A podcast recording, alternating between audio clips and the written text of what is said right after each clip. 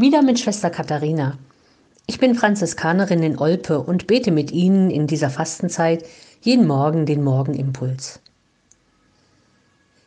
Die zweite Strophe aus einem Hymnus in der Fastenzeit heißt Maßvoll lebe der Leib, wachsam und lauter sei der Geist, dass der Weg dieser Zeit Durchgang zur Auferstehung sei.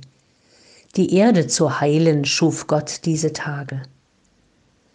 Maßvoll lebe der Leib. Was ist so das richtige Maß für mich? Über Franz von Assisi und seine ersten Brüder gibt es die Begebenheit, dass einer der Brüder nachts vor Hunger schreit, weil er befürchtet, dass er sterben würde. Franziskus lässt alles holen, was noch irgendwie Essbares zu finden ist, und alle essen dann zusammen mit dem Bruder, damit er sich nicht schämen muss. Wir wissen schon, dass jede und jeder andere Bedürfnisse hat, aber es gilt trotzdem.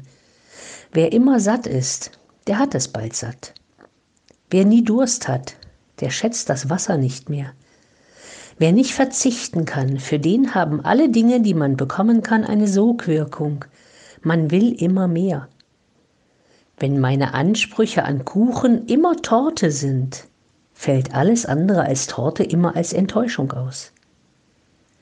Daher verstehe ich auch diesen Aufruf aus dem Hymnus, wachsam und lauter sei der Geist.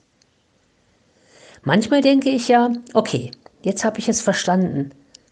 Aber dann kommt mir wieder etwas total quer, kommt quasi statt des Festweines nur das Kranenwasser, und schon bin ich im alten Muster und habe Ansprüche.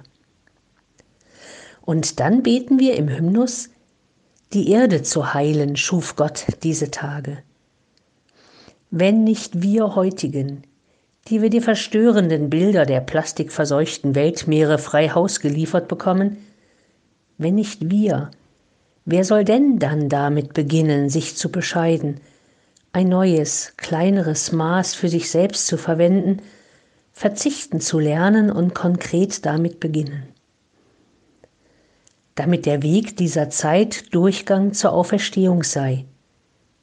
Für uns selbst, aber auch für die göttliche Schöpfung, unsere Mutter Erde.